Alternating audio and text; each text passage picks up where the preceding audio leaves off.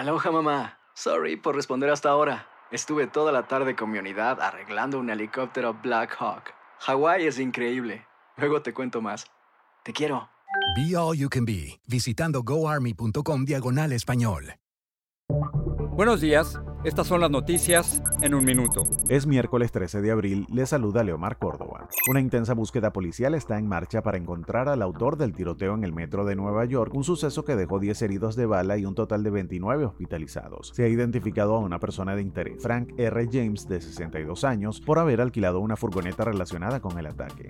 Al menos 23 personas resultaron heridas después de que varios tornados tocaran tierra en el condado de Bell, Texas. El martes se produjo un sistema de tormentas de doble amenaza que provocó al menos ocho tornados, principalmente en Texas y Iowa, así como fuertes nevadas en varios estados, entre ellos Dakota, Montana y Minnesota. Más de 720 personas han muerto en Bucha y otros suburbios de la capital ucraniana, Kiev, y más de 200 se consideran desaparecidas, según informó el Ministerio del Interior de Ucrania. Biden calificó lo que Rusia está haciendo en Ucrania como un genocidio.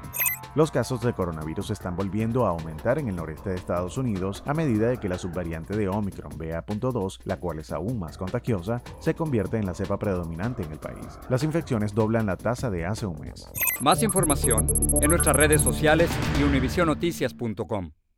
Aloha mamá. Sorry por responder hasta ahora. Estuve toda la tarde con mi unidad arreglando un helicóptero Black Hawk. Hawái es increíble. Luego te cuento más. Te quiero.